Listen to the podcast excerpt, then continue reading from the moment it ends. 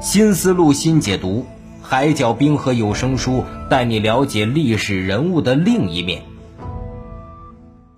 第九集：唐后宫上官婉儿的逆袭之路，武则天的最强周边。老话说得好，三个女人一台戏，女人多的地方是非多，说的就是这女子聚在一起叽叽喳喳聊个没完，各种八卦情报绯闻是满天飞。古男子有桃园三结义，唐朝也有女子唐宫铁三角，但戏也分主角和配角，还有个喝彩的不是？今天咱们就来谈谈这其中的主角以及主角的前辈上官婉儿与武则天。贞观十一年，也就是六三八年，一位年轻貌美的小女子踏进了大明宫内。唐太宗对于这个有才又有貌的女子很是欣赏，当即封为五品才人。才人是唐后宫中后妃的等级称号。这个女子便是武则天。武则天有一个非常出名的事迹，让武则天一战成名。当时唐太宗有一匹烈马狮子聪，这马的脾气非常不好，至今还很少有人能驯服。这时候。年少轻狂的武则天站了出来。妾能制之，然需三物：一铁鞭，二铁锅，三匕首。铁鞭击之不服，则以锅锅其手；又不服，则以匕首断其喉。武则天的意思是我用三样东西就能把这个狮子聪制服，这每一样都堪比大牢刑具。你看看，铁鞭不行就用铁锅。这个不行，我再用匕首，一招一式都是个狠辣角色。这女人够狠呐！这一仗让武则天是大放异彩。贞观二十三年，唐太宗去世，武则天作为先帝的才人，而且也没有生孩子，只能进入感业寺削发为尼。这样的生活，武则天根本就做不到啊！那个驯服狮子聪的少女，不可能让自己的人生以后就天天念念佛、读读经。在唐太宗病入膏肓的那段时间，武则天常常侍奉在侧，而下一任君王李治也经常去陪伴他的父皇。就这样，年少的李治和青春年华的武则天就这样看对眼了。永徽二年，武则天再次入宫，这次入宫，武则天可是带着筹码回来的。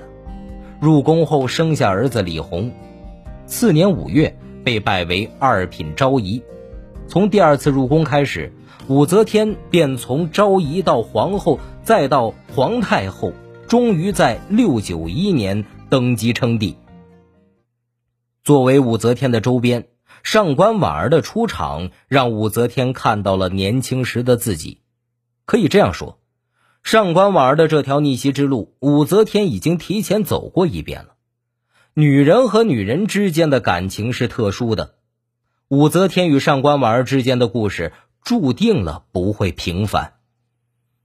上一集中我们说到，上官婉儿的祖父上官仪在武则天的软磨硬泡之下被斩首，尚在襁褓中的上官婉儿与当时已经经历了进化的武则天产生了交集。武则天老师也是万万没有想到。这个小丫头的能量是堪比古娜拉，未来敌人的血脉会成为自己的左膀右臂。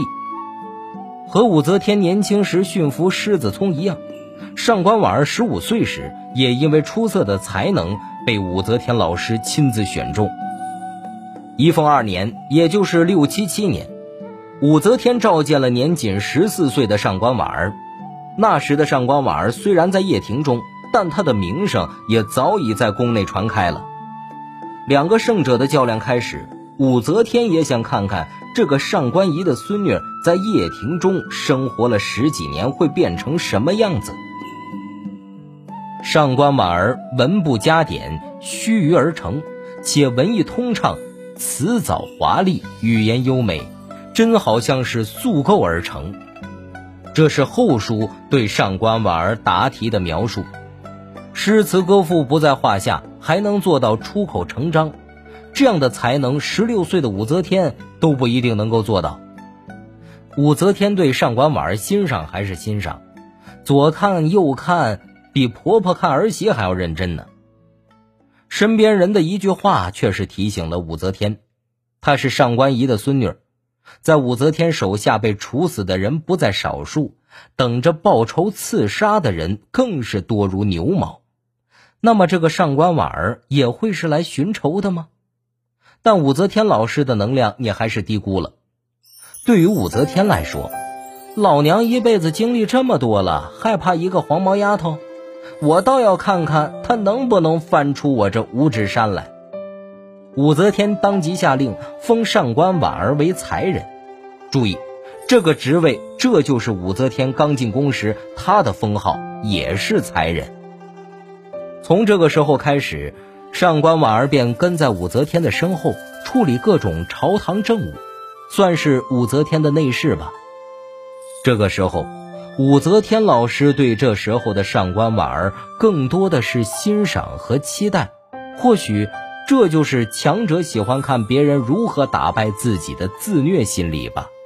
又或许他从上官婉儿的眼神里看到了当初的自己。当初的武则天也是受女主武氏的谣言，差点被杀死。现在。她也要留着上官婉儿。上官婉儿养在深闺，就算自己的父亲和爷爷被武则天处死，但是武则天的大赞自己的诗词，而后让自己不再是奴婢。上官婉儿的内心对武则天估计也是复杂的，反而有一种得人赏识的特殊情感。就这样，两个心怀鬼胎的女人相遇了。在前期侍奉武则天期间。上官婉儿可以说从武则天那里学到了很多的东西，在后人记载上官婉儿的历史上有这样一段：武则天举办宫廷诗会，一帮才子作诗，让上官婉儿当裁判。众人交了自己的诗作后，上官婉儿非常潇洒，她是走一段看一张，看一张扔一张，等一沓诗作扔完了，这排名也出来了。这速度堪比现在的答题卡扫描机呀！你这样敷衍我们，那些才子也不是软柿子，纷纷开启了验货模式。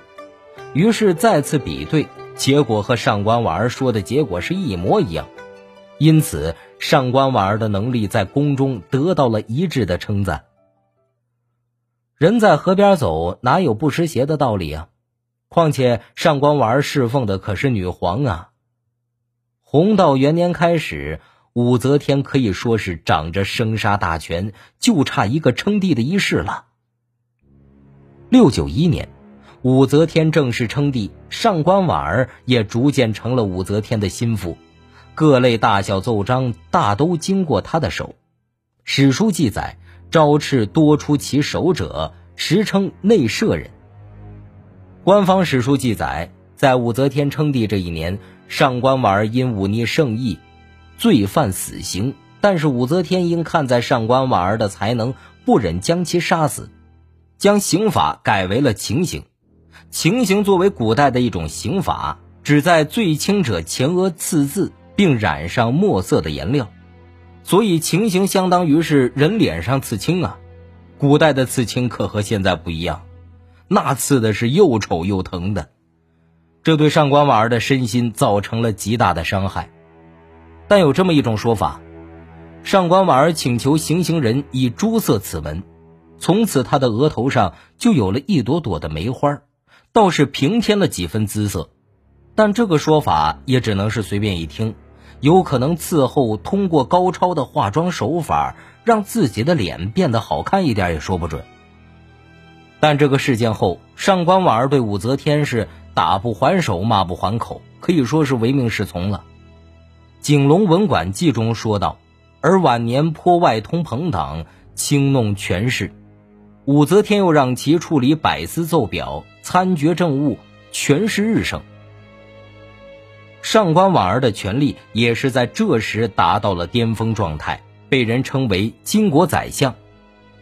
只不过神龙政变之后，武则天就要退位让贤了。”上官婉儿凭借出色的外交能力，地位并没有发生改变。武则天的儿子又把她奉为昭容，处理军国大事，甚至于地位更高了。武则天的结局比上官婉儿好一点，但是两个人的经历又是如此的相似。同为女性，二人活出了自己的色彩。一个是富家女落魄后的打怪升级历史，一个是从先帝嫔妃到皇帝儿子的嫔妃，再到皇后、皇太后，直至成为皇帝。武则天是上官婉儿崛起的引路人，上官婉儿见证了武则天称帝的全过程。你要说上官婉儿对武则天没有恨，那是不可能的，但具体是一种怎样的情感？或许上官婉儿自己都搞不懂，亦师亦友，相互崇拜欣赏，是上司又像自己的母亲，这是属于两个女人之间的博弈。本集播讲完毕，喜欢的话欢迎点赞、订阅、收藏，后面更精彩哦。